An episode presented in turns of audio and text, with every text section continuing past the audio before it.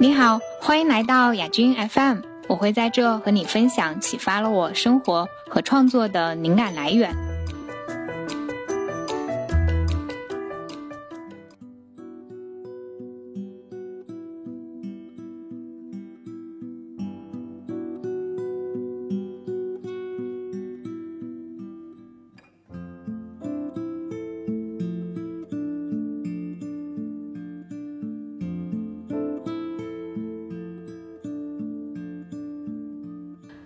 大家好，欢迎来到新一期的雅居 FM。然后这期播客的嘉宾，我请的是我们的老朋友大志。Hello，我是大志，然后是一个在北京有二十年的广告人。上次就像雅君刚才讲，上次聊是关于一些广告啊、广告职场的一些体会。那这回雅君邀请我来跟雅君 FM 的朋友分享的是关于咨询和伴侣咨询的话题。嗯，那这次可能会更加的向内一些。就我之所以想跟大志聊这个，是因为其实我我们大家可能大家都或多或少有听过伴侣咨询，但真的去付诸实践去做伴侣咨询的人，就在我朋友圈子里面，大致是第一个。然后我就会很好奇，就是大致一开始是怎么想到去做伴侣咨询的，以及他对伴侣咨询的理解有什么变化。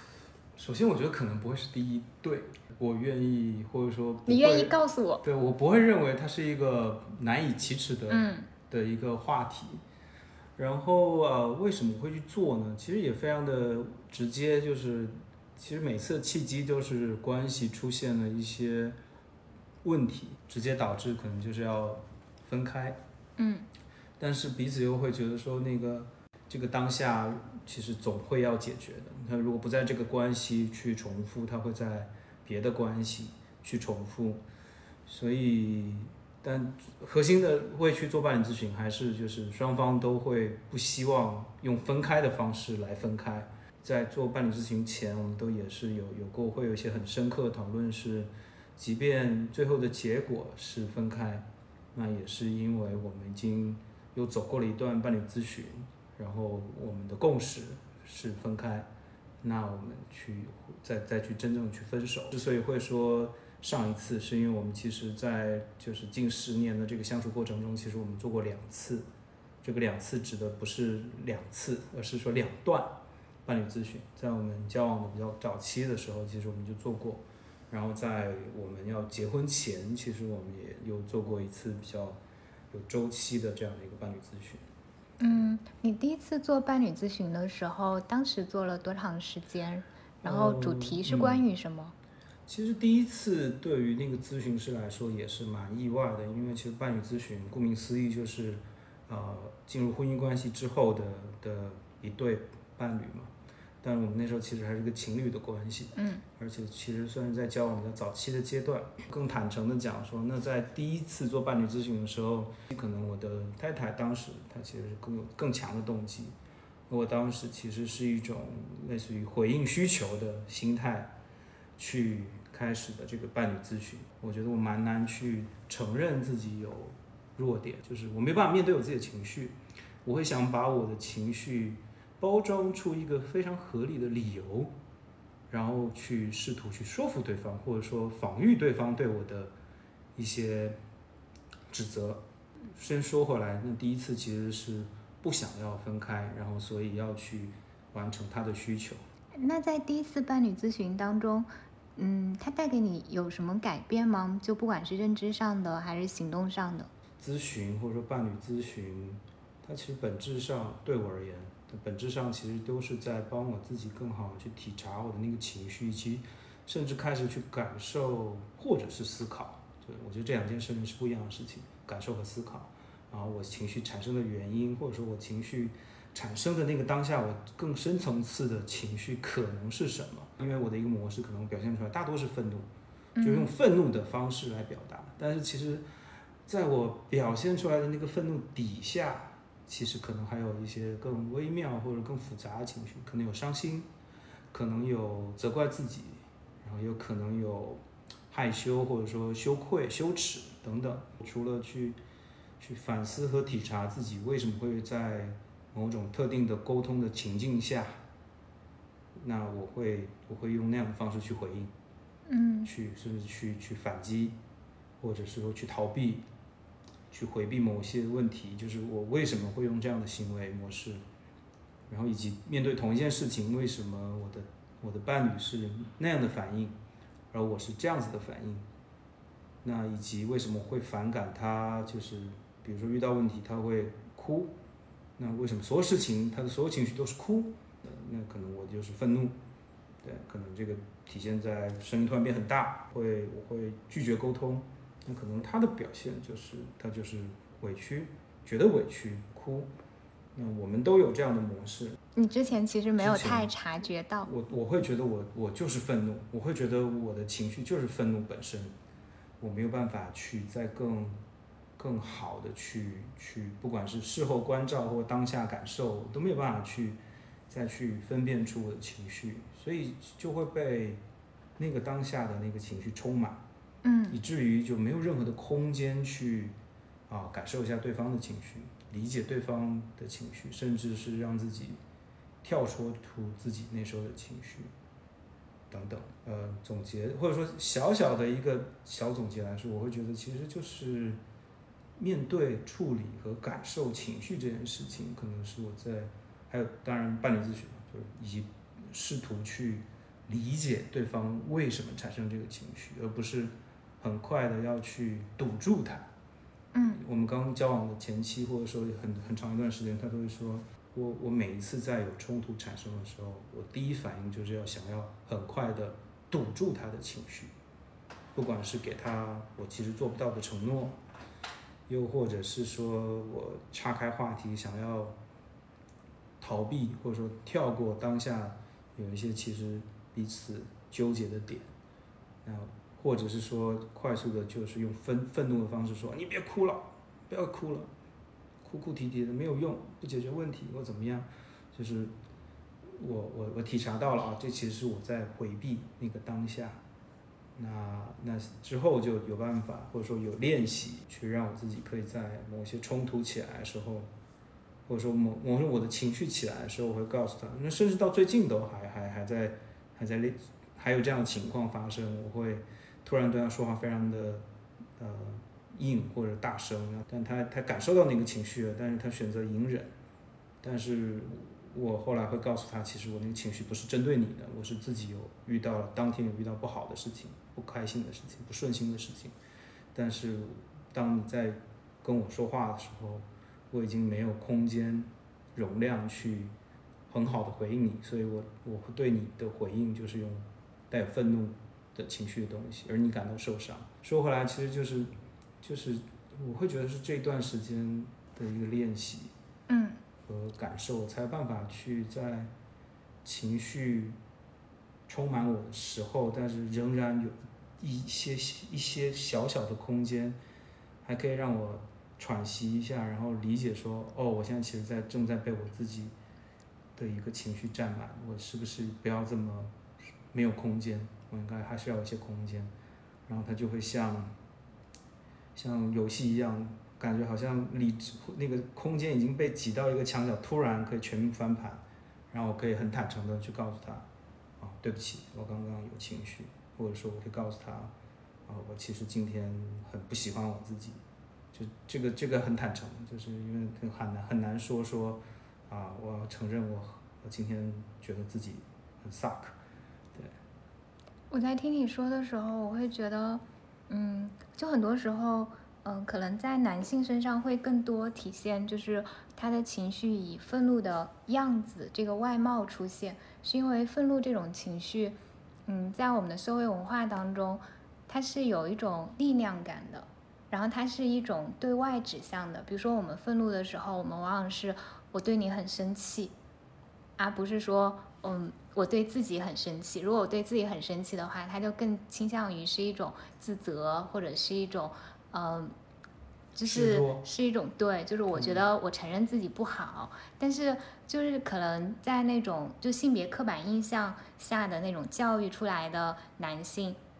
他会更容易有那种，就我觉得我应该是一个厉害的人，我是一个强者，我是一个保护者，那我怎么能够？允许自己身上有不够强、不够厉害的部分呢？那在这种情况下，他如果感受到了自己的无能，或者是感受到了自己对一些事情无法控制的时候，他很容易那个情绪就会以愤怒的样子去释放出来。因为当他以愤怒的样子出来的时候，他就不用再去看自己，看自己有什么样的问题或者有什么样的局限性，他就可以比较安全。问题不在我身上，都是外面的问题。而对于女性来说，就是在性别刻板印象下养育出来的女性，很多时候是一种，就是你要善解人意。然后你要体贴包容，那很多时候她的那个情绪，她会不敢愤怒，不是说他不愤怒，而是他的那个愤怒一直是一种被社会文化压抑的状态，会告诉你你要体贴他人，别人有别人的难处，你为什么要那么生气？大事化小，小事化了。所以在这种情况下，女生可能就会更容易是一种我我压抑，我隐忍，然后我。避免冲突，以及我们的教育当中，很多时候就男性会鼓励他去竞争，鼓励他去冲突，甚至是那种打架，看到男孩子打架，我们会觉得啊，这是男子气概的体现，就其实是一种很有毒的就性别男性性别意识嘛。但是对于女性来说，很多时候就会是一种哦，就算有不高兴，我们也不表达出来，可能就会变成那种就背后的说人坏话的那种小团体，然后。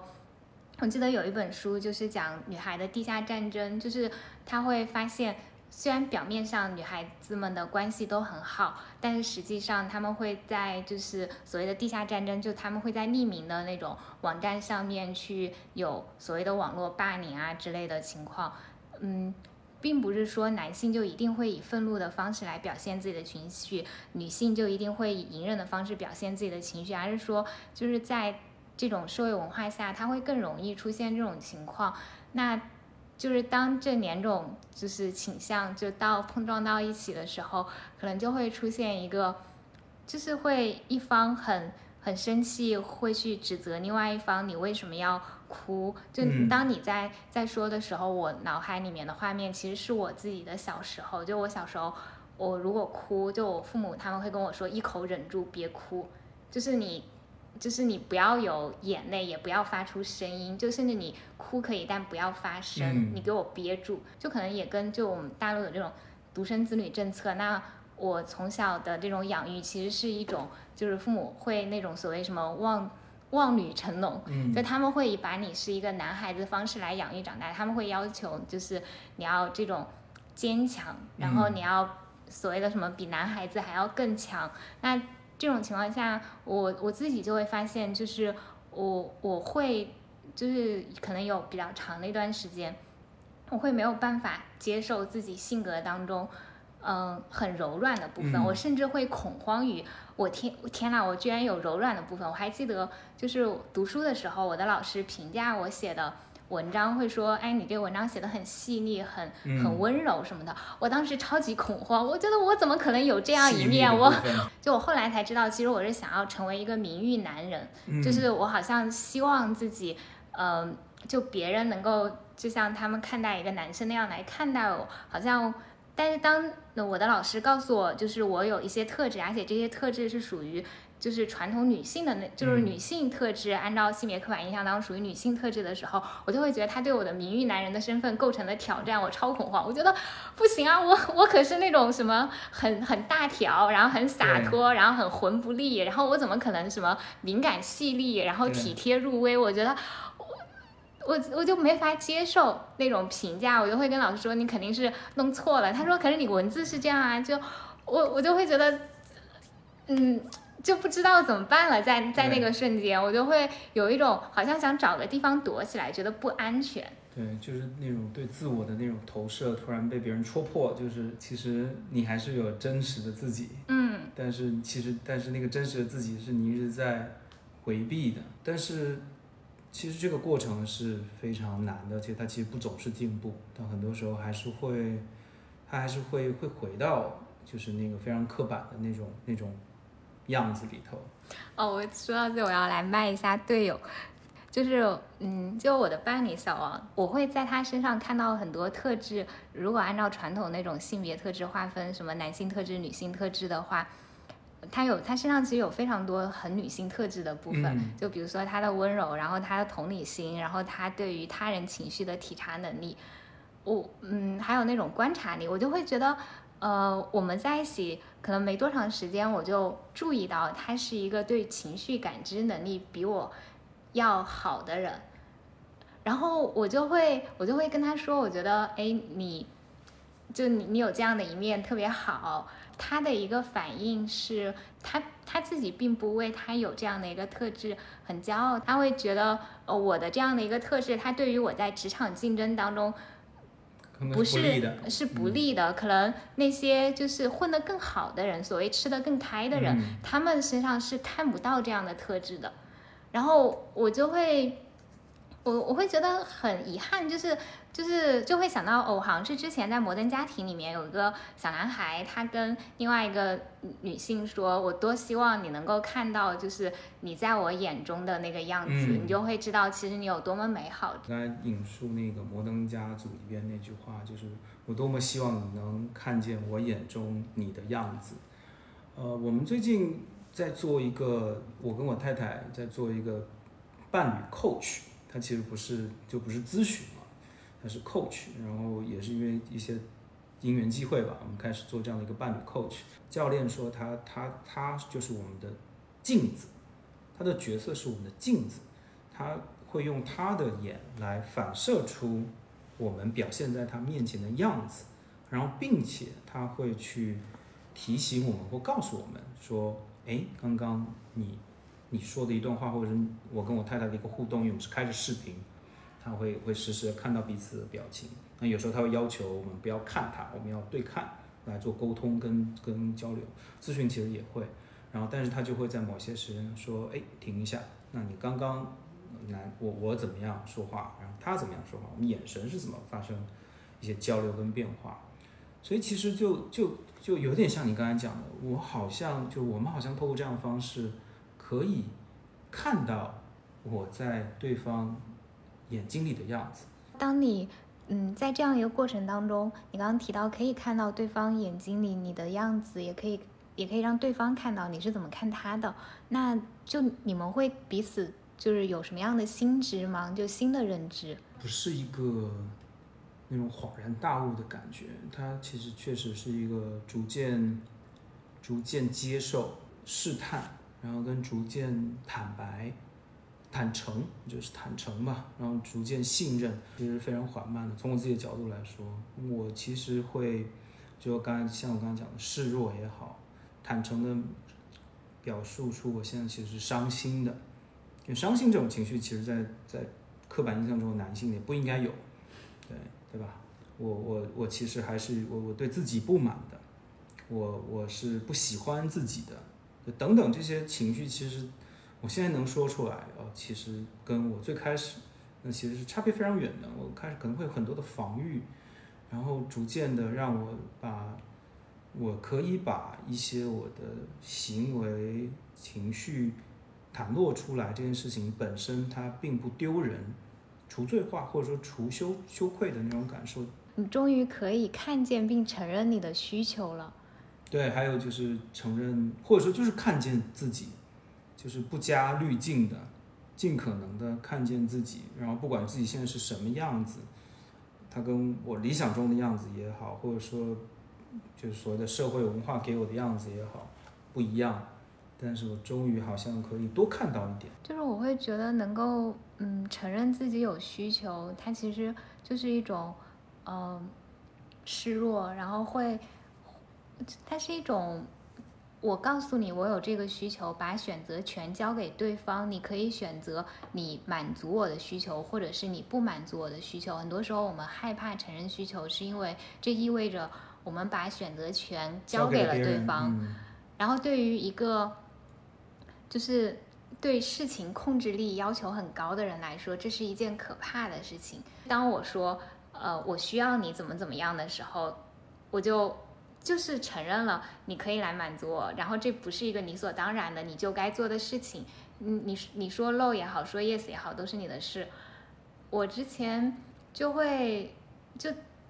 就我之前就会觉得，就很多时候，当我想去跟对方说你该怎么怎么样的时候，本质上是因为我自己对自己的那个需求有强烈的羞耻心，我不好意思说出来。的时候，越是不好意思说的事情，我越会去说你就该怎么怎么样。但在伴侣关系当中，没有任何事情就是那种理所应当的，就是该怎么怎么样的，就不存在什么该怎么怎么样。就比如说，有的人可能觉得，呃，屋子就应该很干净，一尘不染。可能有的人觉得，呃，房间凌乱一点反而更有利于我的创造力。他没有任何对错可言，他最终就是你们俩商讨出一个你们是否能够共同接受的和平共处的方案。如果实在商量不不出来，那可能你们就不太适合在一起共同生活。他没有对错，他只有就是适不适合。就像我之前听过那那句话叫“大灰狼找大灰狼，小白兔找小白兔”。嗯，但是你不能说大灰狼是对的，小白兔是错的。嗯，不管咨询也好，或者说刚才讲 coach 也好，就回应你说的，就是我觉得其实是是是可以训练的，就是双方的一个对彼此的需求的理解，其实是可以训练的，以及甚至自己怎么更好的表达需求，承认就刚才像你讲的。可能第一个难关就是承认自己有需求，希望被对方满足，但是与此同时要把这个所谓的选择或者控制权，要真的是要交给对方，让别人让那个伴侣清楚知道，其实你的选择和行动可以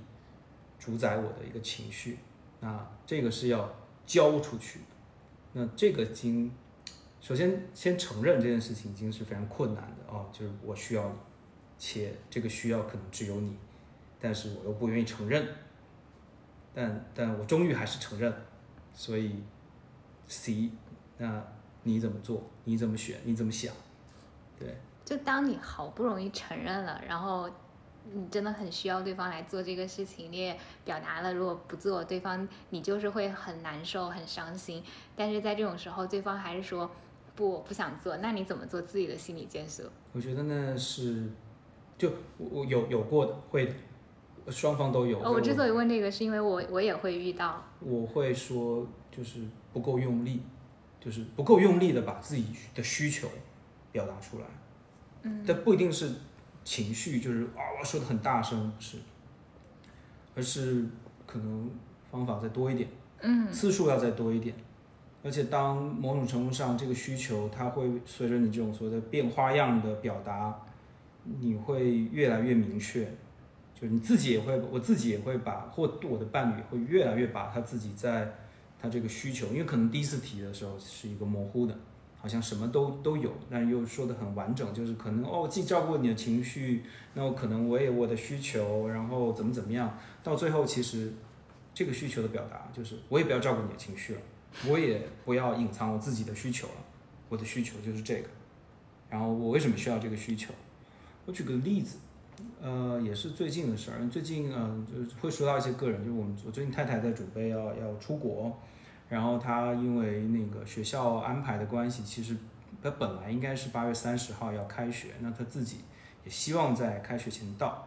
但是我就很坚持说我们要同时到，但是因为我因为他的这个计划是是变化的很快，然后我本来计划是九月份才，甚至九月底。才跟他一起去到到他上学的地方，但是因为他的变化如此之快，所以我要快速去调整自己。然后且他上学的地方，我觉得可能那个我们都是未知的，所以会不会有些危险？就是真正的人身生是就是人身安全的危险。所以我特别的渴望跟希望跟觉得我自己应该要在我们就是他到的时候，我们应该一起到，一起面对那些未知，一起面对那些挑战。但实际上是我又没有办法如他最开始的计划是，就是八月三十三十一就到，那他其实一开始是不能理解，他说我就先到啊，你就晚一周来啊，他觉得这件事一点都不重要啊，一点都不就是没有 OK，他说你你是照顾我情绪吗？不用啊，我觉得就是就是你是想照顾我吗？我不需要你照顾啊，照顾，对，他就跟我这么说，我很好。然后他说：“你看，我也自己去过呀，所以我我可以照顾自己。我还去过更危险的地方，他还去过印度，自己一个人在我们交往之前。然后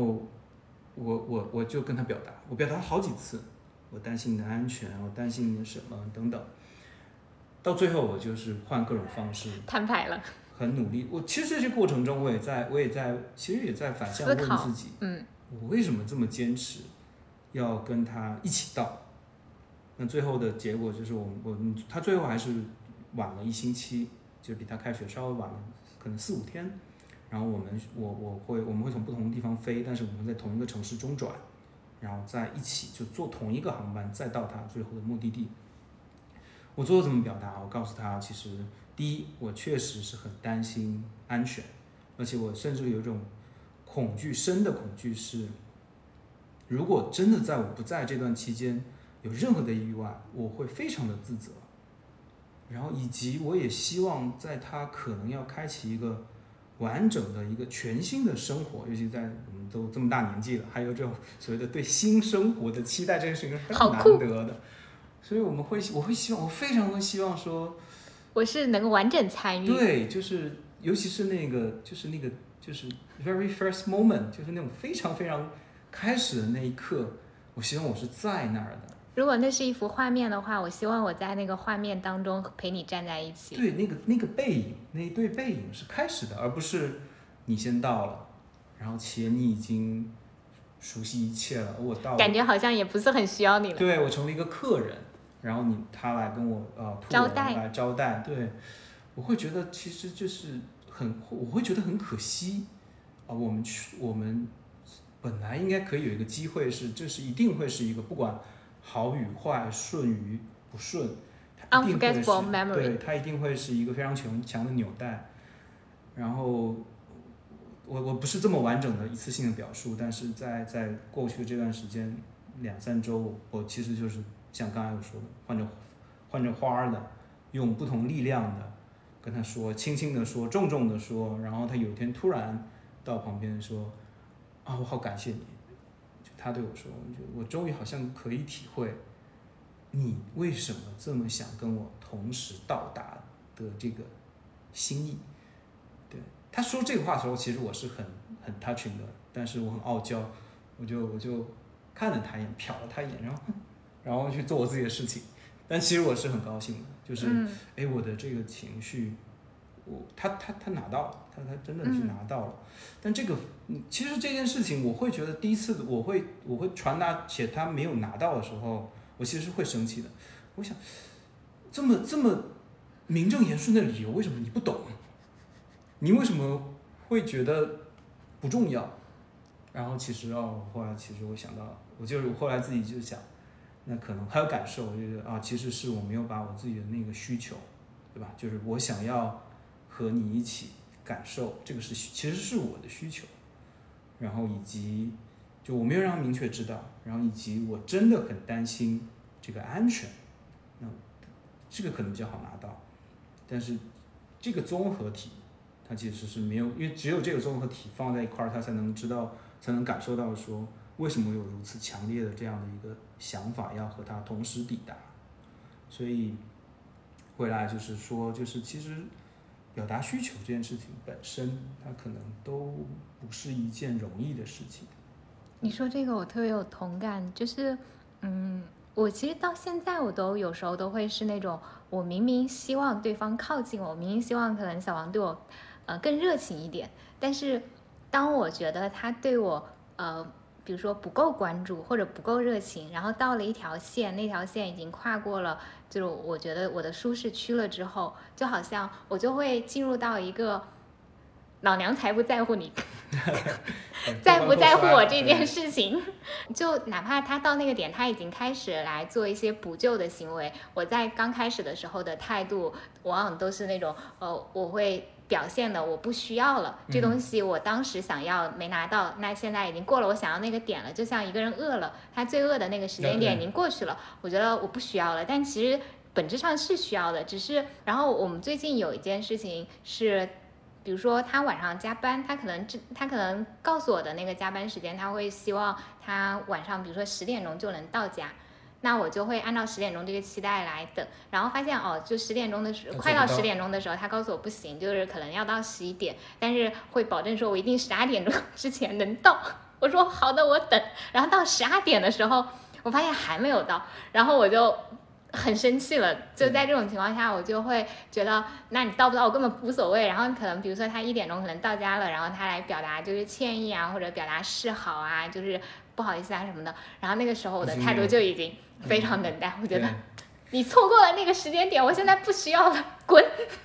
但其实我还是需要的，我只是呃，我只是过于失望，然后会会表达出愤怒，然后对方就会觉得啊，我好心好意的，就好像是我热脸贴你冷屁股。我自己后来反思，就会我还是要对自己的需求诚实，就是我希望他早点回来，希望他陪伴我，这是我的需求。那如果到了某一个点，就是就是。就我其实就算，或者这么说，就算是在我们吵架的时候，在一段关系当中，就算是在吵架的时候，其实我本质上的需求还是会希望我们可以拥抱，我们可以就是呃把这个冲突化解掉。但是很多时候就会变成一种，呃。我去做一个南辕北北辙的事情，我去把对方推得更远，然后我去说更伤害对方的话，去表达好像我对你毫不在意，你对我 mean nothing，我一点都不需要你，你给我滚，然后我现在就想跟你分开，然后呃。我要奔向新生活，你阻碍了我的新生活。我现在会意识到这是我自己的需求，然后我如果希望对方能够满足我的需求的话，我应该创造一个环境，让他满足我需求这件事情对他来说也变得更容易一些啊，不是说呃让这个事情变得更难。比如说，如果我希望他陪伴我，或者希望他呃对我更好一些，那比较理性的好。就合适的正对于正常人来说，而不是一个受虐狂来说，就正常的方式是，你也对他比较关心，然后你也告诉他你的需求是什么，而不是说，而不是告诉他说我不需要你，然后而不是去发脾气。嗯，就我原来的一在感情当中经常做的一件事情，就是我一边发脾气，然后一边还希望对方来对我示好。嗯，然后。然后对方就会对对方就会觉得很懵逼，他但我会很务实的说，就是因为我有过一段时间是极端忙碌，而且这一段时间可能长达好多年，然后基本上我的行为模式跟小红老师一模一样，一模一样，对。然后所以我只能说，首先也也很感谢我太太啊，对对。我们今天是伴侣感恩大会。我太太甚至在有一段时间，她她说：“那我这么忙，那她来找我吃饭，然后说我们能不能有一个 routine？嗯，比如说每周三她来找我。那我记得其实这个 routine 当时都没有坚持太久，甚至是我我周三我就从办公室出来跟他吃饭那会儿，我其实是带着一种我在完成你的要求，然后是一种不情愿的那种方式，而且他会表现出来的。”对，不管是我在那个那个所谓的 routine 的饭中，我就可能刷手机、回信息、回邮件，又或者是摆一张脸等等。其实我现在来想，那个其实非常伤害的。就如果那个当时他选择离开，我现在会觉得一点都不惊奇。所以我们能结婚应该是奇迹，或者说要要感谢对方。对，神的奇迹。但因为我说感谢彼此吧，因为后来他自我自洽的说，那他。不离开可能也是他的选择，所以就是因为有有一句老掉牙的话嘛，就是要在一起需要两个人的同意，但是要分开，只要一个人想分开，他就能分开了。对，所以他那时候自洽，但也有可能是为了安慰我。他说，之所以他在各个在外人看来可以离开的点和事件下，他都没有离开，那可能也是有一些他才只能从我身上得到的。满足的需求，又或者说这就是他的选择。嗯，这就是我觉得亲密关系特别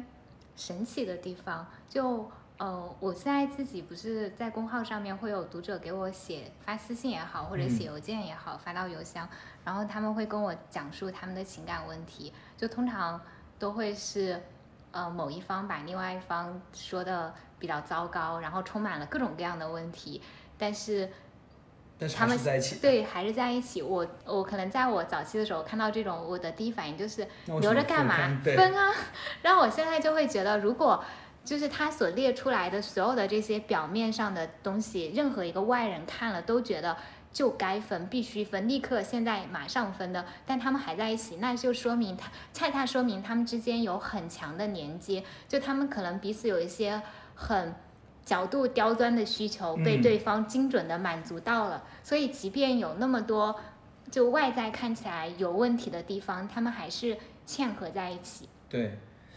但这也不代表说这关系就就如此了。就是我刚说他们，嗯，看起来很应该分的人，他们依然没有分，他们有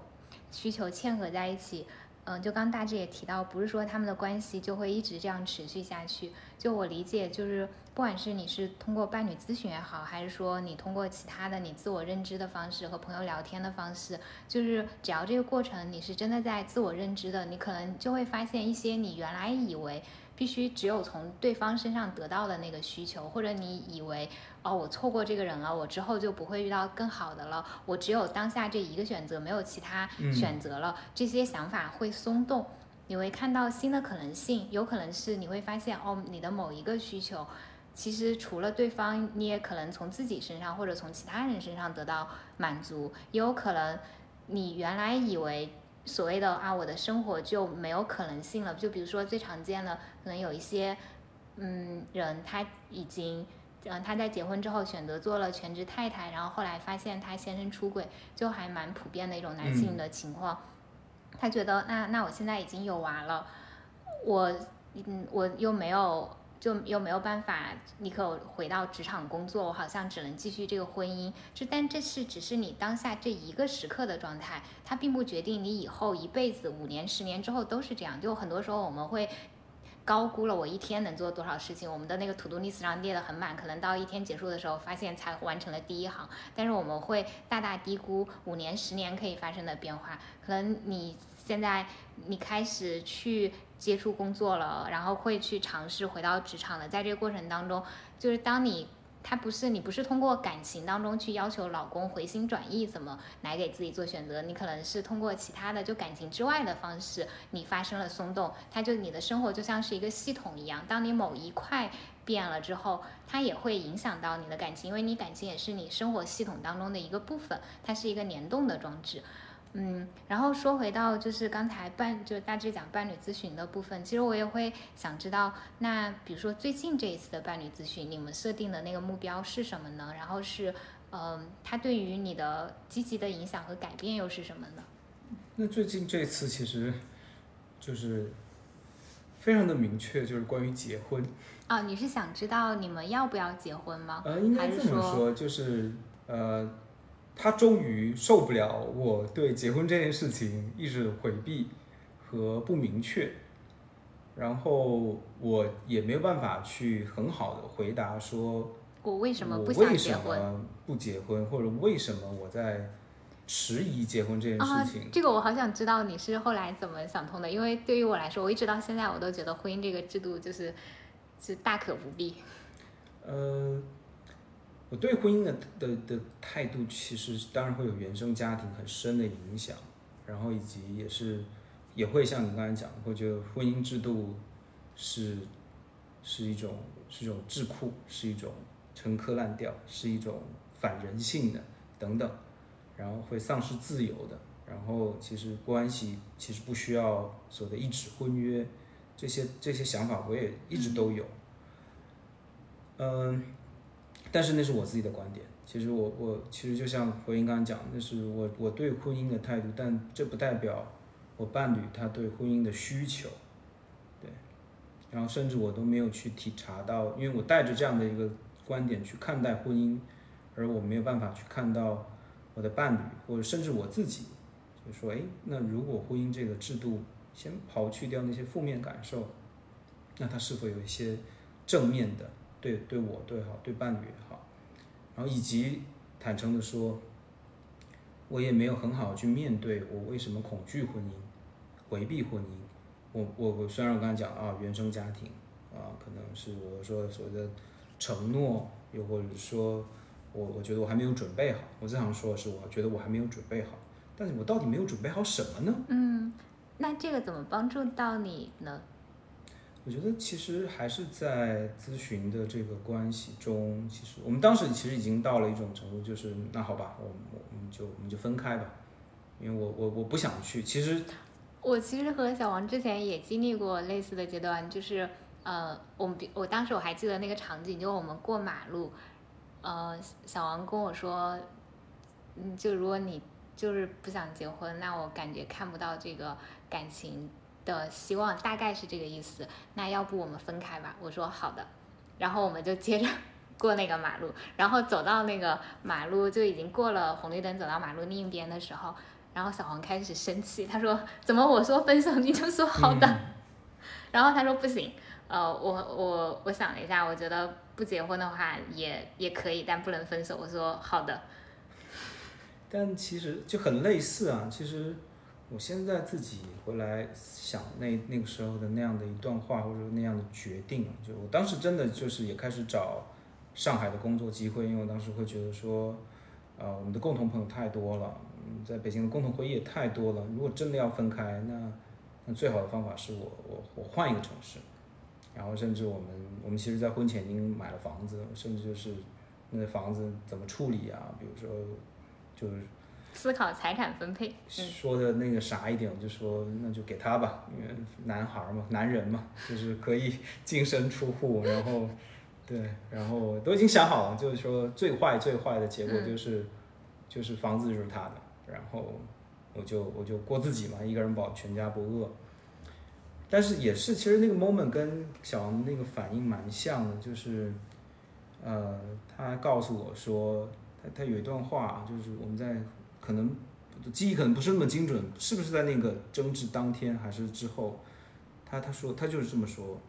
你宁可用分手，也要回避掉，也不敢去直视。自己对婚姻的态度，就像是我刚才讲的，就是说，即便要分开，也要知道为什么分开；即便要因为不能结婚而分开，那也要，他也希望知道，嗯，我就他知道，且我自己知道，我为什么这么抗拒或者说逃避婚姻。他他后来，我觉得这也是你们不会分手的原因，因为即便走到了关系这样。破裂的边缘，你们依然对对方保有好奇心，你依然想了解他，他依然想要了解你。我觉得在什么时候一段关系真的走不下去了，真的要分手了，就是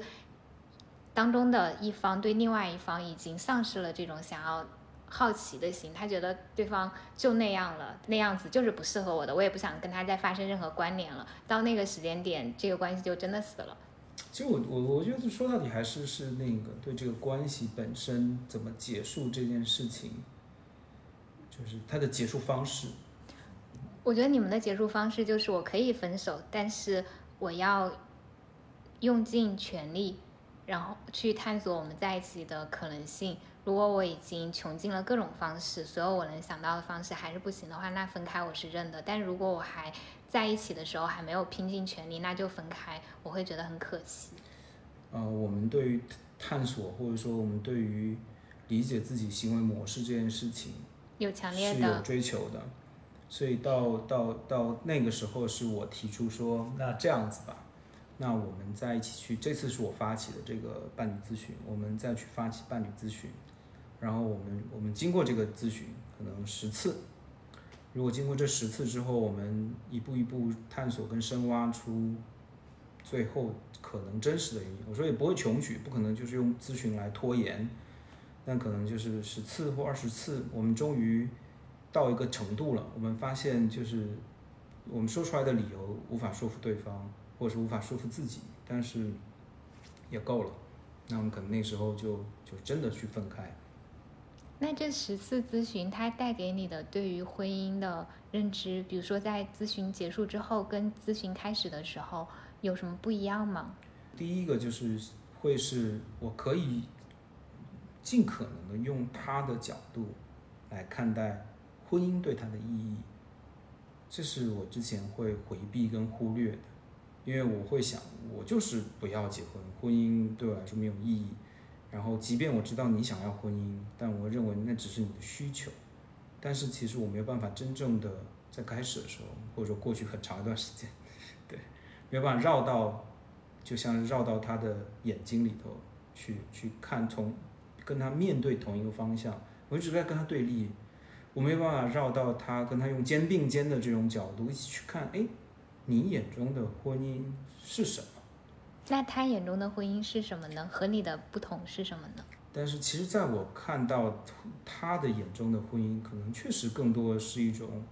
安全感、新的关系的一种建立，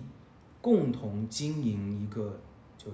家庭，俗一点讲就是家庭，但是就是真正的这个关系是一个共同体。他他觉得跟所谓的情侣或者说没有没有婚约的那种感受上。还是有一个非常微妙的区别，我相信大大概企业感受到那个微妙的区别，它并不是一种约束，呃，某种程度上更像是一个共同的承诺，嗯，对，或者说，我觉得承诺这个词其实不对，我觉得 commitment 更更准确一点，commitment 其实就是有点契约，对，我觉得契约这个东西好像更准，它但但它不是那种所谓的哦白纸黑字，它更像是一种我们以爱盟誓，对这种方式，然后。它它更像是一种，呃，同盟、结盟，就在那一刻，我们让我们自己的关系是结盟的，而不像是是一一一辆列车，然后我们现在只是共同，然后你可以随时上车，你可以随时下车，而更像是现在在一起在在划一条船，那甚至是像我们上一次刚上周五刚做完的伴侣咨询的时候，那个教练让我们呃伴侣教呃就是共伴侣的 coach，然后教练让我们做一个比喻，我说我觉得我跟他像是在一个一同一同行进的蒸汽火车，然后我们是产煤工人，所以就是不是电，他为什么他说为什么不是高铁呢？我说因为高铁是有外部，是它是有通电的，它是一个外部推力，但是蒸汽火车不是慢，而是它的前进的速度是取决于你跟我有没有一起把这个煤铲进去锅炉，让它燃烧，你停了，只有我在铲。那这车就开得慢，我停了，你一个人在铲，那车车也开得慢。那只有我铲一个煤，你铲一个煤，然后这车才会嘟嘟嘟，然后往前。且我们在一个共同的轨道上，所以我觉得其实结婚或者婚姻这件事情会让人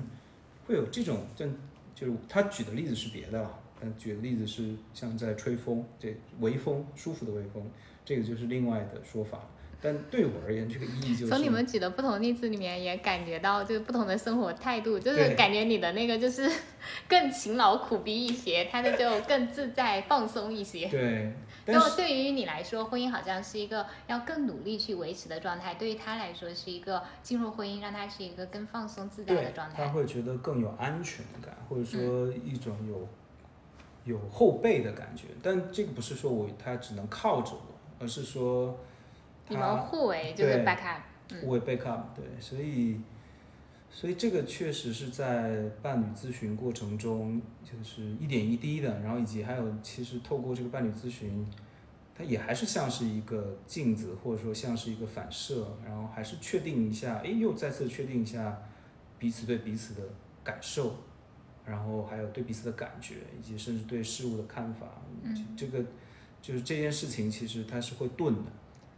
那个教练他是怎么能够让你可以通过呃他的视角去看这个问题，就通过你伴侣的视角去看这个问题呢？就你之前一直都做不到，为什么在这个教练的帮助下就能做到？他对你做了什么，施了什么魔法呢？呃，教练的话，他是会像刚才讲，他有一些方法。刚才他比如说，就让我们去做比喻。然后去做，甚至他要让我们去演，对吧？要要让我们就是站起来，那时候特意让我们站起来，然后说：“那你现在去演一下怎么铲煤，然后怎么送进这个锅炉。”然后那时候都很害臊，就觉得就这么大人了，做这个 挺蠢的。然后去做，然后就真的去做，去配合，对，然后一起做，对，所以就举小一个小例子了。他有什么方式让你们能够更好的沟通吗？比如说他会有什么样的提问？或者有什么样的方法可以让你们更好的看到彼此？我举一个具体例子吧，比较好想象。比如说我们跟他说了，啊，可能太太会出国上学，然后可能会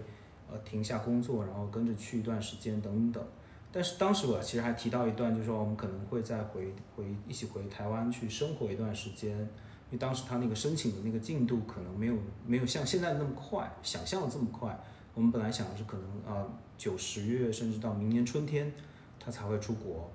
去上学。那可能在那之前，我们可能是在台湾生活，所以其实我对台湾生活已经有一些期待了。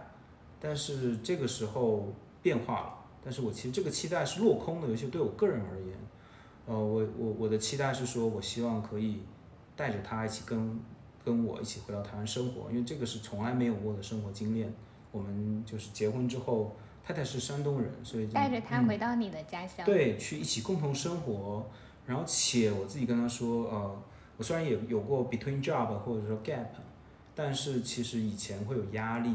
一七年的时候 gap 过三个月，但其实那个时候随着 gap 到第二个、第三个月，那个存款越来越低的时候，其实心里已经开始慌了，没有真正很好的休息。那这次也是，但我这次我会想说，那我就回台湾去，然后我我那时候我在，这是我在描述我的情绪，然后我说，我希望其实是回到一个我感觉到熟悉的。有安全感，对我而言，就回到台湾生活一段时间，这段时这个这个对我而言的意义是熟悉、安全，所以可以彻底放松的。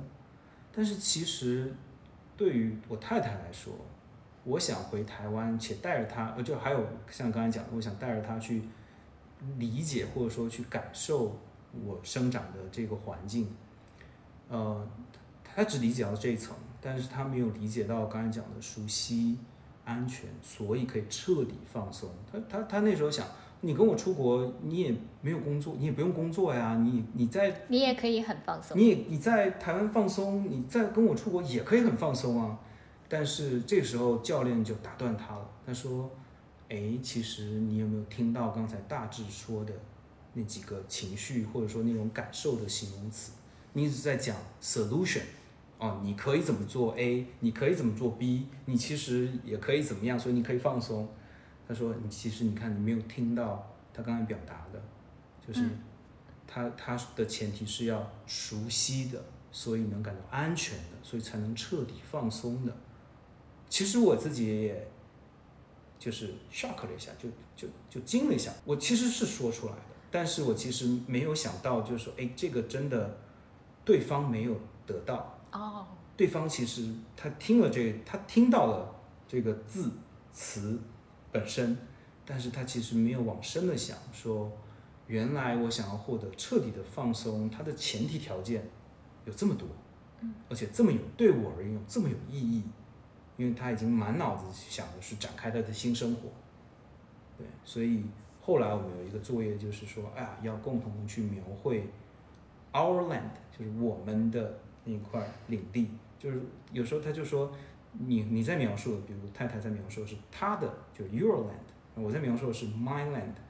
那其实我们没有共同去描述，那我们一起出国生活中的话，有什么事情是我们可以共同做呢？就包括甚至刚刚我讲说啊，我希望跟他一起去去呃帮他稳定，一起租好公寓，然后确定街区。教练也提醒我，诶，这个其实还是 my land，就是我觉得我该做的。有没有什么是我们觉得我们可以一起做的？那其实我们这一周的功功课就是努力的，甚甚至不是这周啊，去在我们真正的到达那个目的地之前，我们可以去构建一些 our land。这样其实可能我也会更有这个所谓的积极性也好，或者我的情绪的感受可以跟他同步，因为他现在是非常的期待的，而我其实没有那么期待。对我来说，更多你会不会甚至有一点恐惧？有相当强的恐惧，还有非常直观的说，就是回台湾生活更便宜啊！现在台湾物价很低，对吧？我原本的积蓄是是想的是三个月在台湾生活，然后三个月跟他一起出国，但现在变成可能更长时间要一起在外面生活，那个开销一下就上去，这个本身也会带给我很强的不安全感。我在听你说阿温 land 的时候，我觉得这个真的太好了，但是。这个就很多时候就是那种可能结婚了很多年的夫妻，他们也没有真的去沟通这个问题。就我自己原来在感情当中会被前任诟病特别多的一点就是，嗯，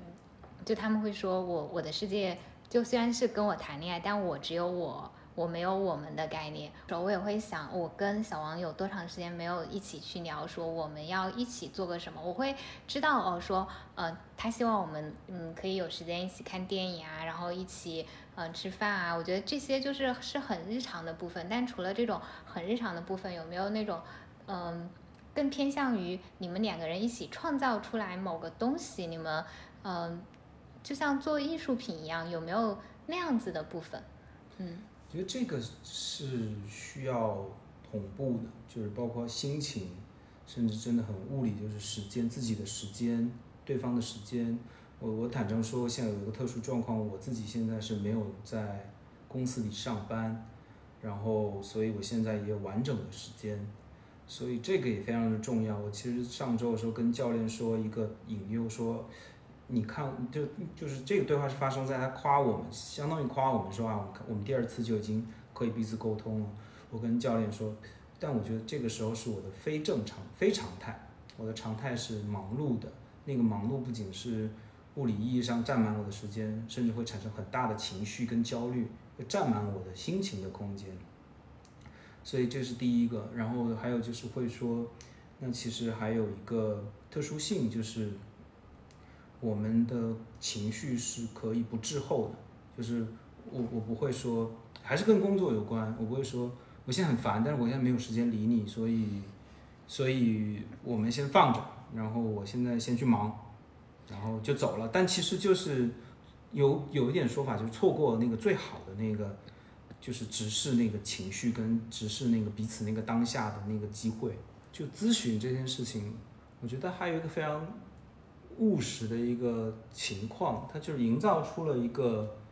这一刻我们双方是完全在一起的。你当然要放下手机，即便在那个咨询过程中吵架也没关系，因为那个所有的吵架会得到及时的回应。但是最起码在那一个小时或一个半小时，真的就是除了对方双方没有别的除了解决你们之间的问题，让关系更好，或甚至不解决问题，就是展现情绪。就是我对你吼，你对我吼，但是最起码在那个半小时内，就是大家很专心，真的都在呢。对，在那儿，而不是，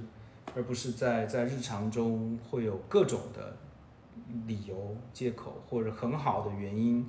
让某一个人不在场。那可能咨询它某种很务实的意义就是，第一你付了钱嘛，当然，然后第二就是双方既然都有这个意愿进来这个咨询关系里头。那就是最起码可以在那个当下付出，那就是没有打扰的双方付出那没有打扰的一个小时或一个半小时，且在那一个半小时中充分的表达，哪怕单方面表达，那另外一面也可以起码就是充分的接收，对吧？他不会用我十分钟后再回来，或者说我我现在先不跟你说，不会用这种方式来回避那个。情绪最饱满的时刻，我觉得这可能也是咨询，姑且不论什么方法流派之外，那它其实一个非常务实的一个，而我们在日常生活中其实很难有这样的一个时间。嗯，我真的觉得爱情这个东西，或者说比较温柔善意，然后有质量的，双方都感觉到就是有被看见的相处，这个东西本身。它不应该是奢侈品，但是在现代社会，很多时候它就是奢侈品。就包括我会觉得爱情，它可能也是这种奢侈品。因为当我回观我自己，我我的我能够就是比较有余力去爱别人的时候，它也对于我自己的，不管我的时间、我的收入、我的身体状况，方方面面其实都是有要求的。就当我就比如说腰椎间盘突出，然后在床上躺着的时候，我是没有什么心思去搞恋爱这一件事情的，我只想躲起来。我觉得自己是个残疾人，谁都不要理我。嗯嗯，所以就会发现，其实，嗯，其实到到最后，就是要让就我现在的态度是，我已经意识到了这个东西，它就是比较奢侈的，它不是一个随随便便就能够开花或者能够长得比较好的那。那就接受它是这种奢侈易碎，以及它也并不必须的一个状态。就如果我只是单纯的为了生存需求的话，我没有爱情，我可以活下去，没有问题。这个我持相反观点啊。这样，他他他是奢侈的，我同意，但我觉得他不应该是易碎的。我觉得某种程度上，他会越来越哦土质，就是会越越着实，就是两个人会越越强壮。我我会我我现在会觉得好的关系是。呃，就像黄忠他说的那句话一样，就是它是充满了裂痕，但是没有碎掉。对。然后我刚刚说的那个易碎，其实呃应该嗯就不太准确啊，就可能是一个爱情它开始的那个状态，它是一个需要你去，就是因为你们双方都还不知道，嗯，就在初期放弃一段感情的那个成本是更低的，然后你因为你还没有投入那么多的时间精力，你是更容易放弃掉它的。然后就比如说，如果我现在我结束了现在这段关系，我要再去认识一个新人，那可能因为没有这么漫长时间的积累，我可能会更容易去就觉得不合适就算了。这个也是我极度不同意的，会觉得说就是没有沉没成本，就是所谓的因为感情，因为时间久了，或者说共同拥有的一些。不管是财富、回忆，甚至一起养猫狗，甚至有小，但小孩当然另当别论了。我永远会觉得，小孩是是另外一个有意识的生命，所以就是说，或者说有有像人类一样的生命，所以它可能更复杂一些。但如果不涉及小孩的话，那所有事情它可能只需要被处理，跟就是有细节的解决，但它绝对不是一个就是像锁链一样，像像手铐一样把双方铐在一起的一个。所谓的枷锁，我觉得不应该是那个样子。对，嗯，但我自己，比如说，我会当我想就是要不要结束一段关系的时候，我会觉得啊，我跟这个人拥有，嗯，他在我生命当中的特殊的地位是来自于我们在一起有这么多共同的经历，就好像，嗯，就好像如果我是就是就是我是百分之百的我的话。那可能在他那里，就假设我有一天我的记忆出现了问题，呃，我忘记了很多事情，但他那里还有对，还有一个像有一个我的备份，然后很多事情是我们共同经历的，就是我们互为备份，然后我们也，嗯，就有一些可能只有我们两个人能够知道的一个眼神或者一个动作或者某一个梗，那在这种情况下，我会觉得是这样的一些就是嗯。就是我会觉得是时间和精力让这个人他变得呃特殊了，变得嗯变得没有那么容易被其他人取代了。就如果嗯这个我也不是那么认可，就是我会觉得像你刚刚讲的那种，就有点像是自我感动跟自我绑架，就是哦，因为我们有共同回忆，因为有很多你跟我才知道的梗、默契、暗号。所以这个变成一个很强的羁绊，所以我们不能分开。当然，这是我断章取义啊。但是哦，也不是说不能分开，是让分开变得更困难了。但是就是我，我觉得我跟我太太如果有一天分开，唯一的可能就是我们彼此要前进的方向是不同，且我们都认定我们要前进的方向是我们自己完成自己的唯一的方向。但这个不矛盾啊，就比如说我我你刚才说的，就就你刚才说的这个点，就跟我如果分手，包括我过往的分手的原因是一样的，就我过往分手都是，要么是我说，要么是对方说，说我们对于未来的设想或者想要的理想生活不一样。那但是但我觉得这个不矛盾啊，跟嗯跟我刚刚说的，嗯呃我们在一起我们在一起继续延续比较难以分开的原因是我们。有很多共同的经历，然后那些经历让你在我这里变得更特殊一些。呃，我现在试图在在回忆回忆我什么想要去，就是说反驳这段话。应该说其实是底层的一个逻辑是，我觉得可能彼此修复更大于一些所谓的这个。共同的回忆，就像我刚才说啊，我们分开理由，唯一有可能理由是我们彼此前进的方向不一样。但是在那个之前呢，我们我们的关系会让我们不停的彼此修正前进的方向，让它尽可能不要出现完全岔开的那种可能性。所以它对它不会突然岔开，它必然是我们经过了很大的努力去去调整。彼此的节奏，可能我对你有需求，也可能我自我调整，但是我也把我自我调整告诉你，然后在这样的情况下，它仍然是岔开的，那那可能真的就岔开了，对，所以所以，嗯，我觉得这个可能是我现在对于结束关系或者说那个可能性所能想象到的最大的可能，但是对于我来讲，什么共同回忆啊，就于我个人而言啊。什么什么暗号、默契梗，它可能不会是是阻碍我，或者说去去促使我不能分开的一个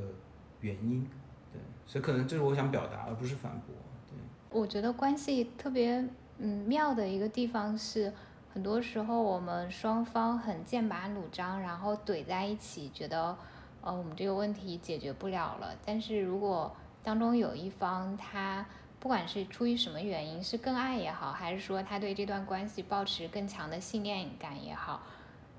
然后他往后退一步，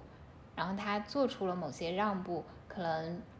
反而会有转机。我之所以说这个，是因为就你刚刚不是提到，就是你去接受了这个伴侣咨询，然后你最后决定了可以去结婚，然后会让我想到我自己。就是影响我愿意，虽然我一边说，就是我觉得结婚这件事大可不必，然后另一方面自己又去结了婚，就可能有人觉得你这不是他妈啪啪打脸吗？对我是我是打脸，但是，嗯，就我我自己后来也会想，我我为什么后来还是会去做这个选择？就除了就很外部的那些原因，比如说父母的期待，或者说呃，或者说社会的压力，这些东西其实，嗯，它有，但它它。他没那么，他对我来说我没那么重要，就我不是那种，就是就说白了，我不是那种很在乎其他人，就是比如说我不是很在乎我爸妈期待，我觉得父母的期待是父母的事情，嗯，那为什么我还是会去做这个事情呢？我就会想，嗯，可能就我事后反思，我觉得有一个原因是，他可以接受我不结婚，就我之前不愿意让步。可能有一部分是那种不安全感，我会觉得，那如果结婚对你来说都已经那么重要，不结婚就要分手的话，那说明结婚这件事情的重要性是排在我们关系前面的。结婚是你的目的，我们这个关系去让你进入婚姻是一个手段。那你可能换一个人，我们既然我们都分手，你换一个人，那那个人他能够帮你达成这个目的，就我是一个可被取代项。但如果你最后你表明的态度是不结婚，我们也可以在一起，我们关系其实更重要的话，我就会觉得之前我的那个担忧，比如说我的可被替代性啊，或者我之前担忧觉得你其实也没有那么在乎这段关系啊，就这部分的担忧，它就被极大的给抹掉了。嗯我就会觉得，那我就会开始考虑说，就既然既然对方他都觉得不结婚也 OK 了，那。对于我来说，我呃一定不能接受结婚的理由是什么呢？就我后来就会想，那其实就是一些很细节的问题，就比如说我能不能承担得了这个风险？如果婚姻破裂的话，它对于我们生活到底会有什么样的影响？那可不可以在我们感情很好的时候，我们定一个就双方都觉得公平合理的制度去规范？如果我们分开了，呃，如何去解决呃之后的嗯关系嗯之后的财产安排啊？因为其实婚姻本质上。如果就涉及到两个点嘛，在法律上面，一个是财产，一个是孩子。那如果我，嗯，那如果就会分哦，我们有孩子的情况下怎么处理啊？但孩子这个东西在婚前协议里面写是没有用的，因为法律，呃，我们国家的法律是家长制的那种态度。他法官会来裁定孩子跟谁比较好，那你你们两个能够决定的部分，也就是财产这个部分了。到这一步的时候，我就觉得好像也没有什么那么不可接受了。当你觉得你可以结婚的原因，是因为关系的优先级是在结婚之前。结婚这件事情，它在你之前的感受，它它的优先级在小王那儿，他是为结婚而结婚，他把它放在关系之前。但为什么放在关系之前？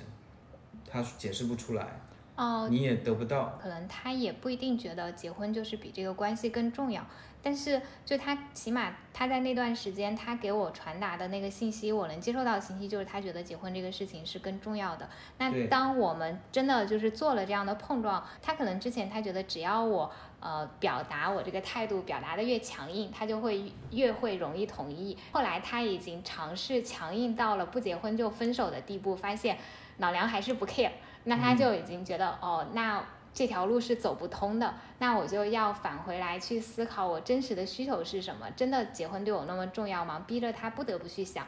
如果说原来可能就是一个，就是一个模糊的感受，到那个时间点，他就会需要面对自己的内心到底有多重要，因为这个时候分手就是一个非常明确的摆在面前的事情了。嗯，然后到那个时间点，他重新想的时候，他会意识到哦，其实也没有那么重要。然后，于是我们就双方就都可以各退一步去，就让开了中间的一片讨论的空间。对，及可能厘清了优先级，哪个更重要？对小王来说，他其实与其说，但这是我的听你说话的感受啊。其实当时他表现出那么强想结婚，他不是真的是以结婚为就是目的，而是他觉得结婚是一个象征或标志，代表他希望这个关系更深层次、更往深或更往前，又能进一步，而他。能够想到让这样的一个所谓的关系更近或更深一步的一个标志性的象征，就是结婚。嗯，所以在在这样的一种过程下，他就很执着于结婚，然后以及他没有办法让你感受到，其实他不是要婚这件事情，婚约这件事情，他要的是 commitment 还是 commitment？对，但是那个 commitment 代表的是关系的。更更深化或更牢固，或者说更更更进一步。嗯，我觉得他有一个，我们后来聊，他有一个很有意思的心理是，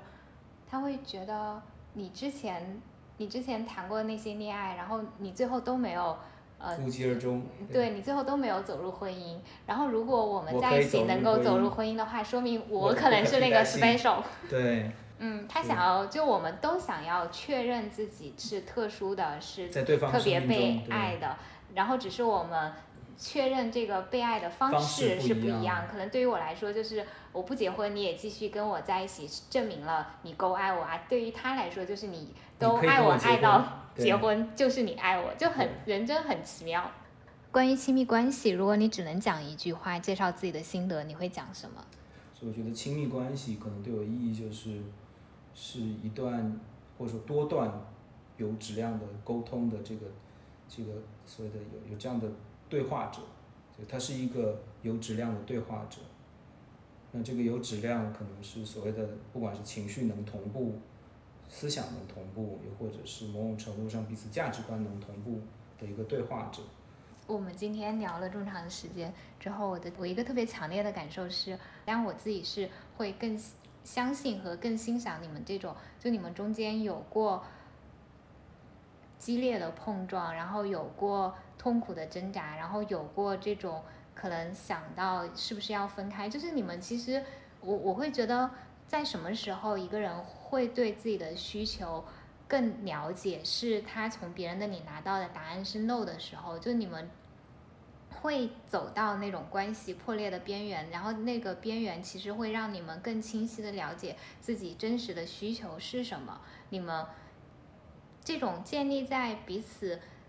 真了解了真实需求基础上的关系，就。通过了很动荡，就像是一条河一样，它有过这种很激流的状态下，它最后到达了一个平原，达到了一个比较稳定开阔的状态。我我现阶段呢，我会倾向于认为，就中间的那些激烈冲突、震荡、吵架、争执、考虑分手，它是很必要的。因为如果你不去经历，完全不去经历那些你好我好，它是一个非常表面的，好像两个都很光滑的绝缘的物体，并没有真的融入到彼此的生活里面。嗯嗯，那我也只我我也只能说这是经营关系的方其中之一种样子，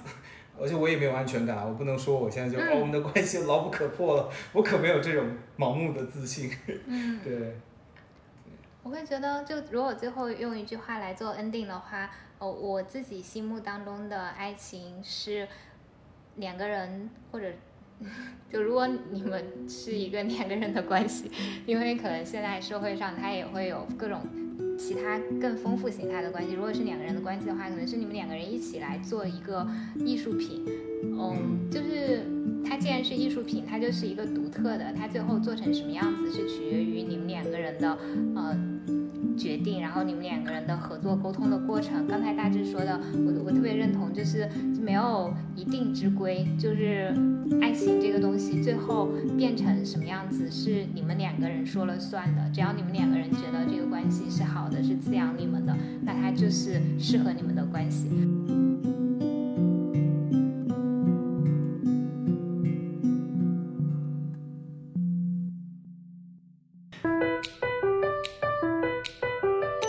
如果你喜欢我的播客，也欢迎你关注我的公号“雅君的好用分享”，我会在那里和你分享好物、见识和审美，你会看到一个更多面的我。